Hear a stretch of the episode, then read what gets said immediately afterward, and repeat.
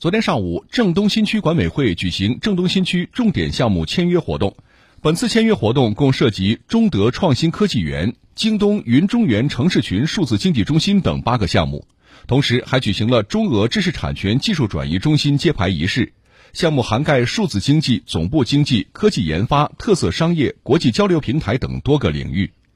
项目签约后，郑东新区将加快构建以数字经济为引领、金融、总部、高端服务等产业协同发展态势明显，为聚焦东部强起来战略部署谱写郑东新区新篇章。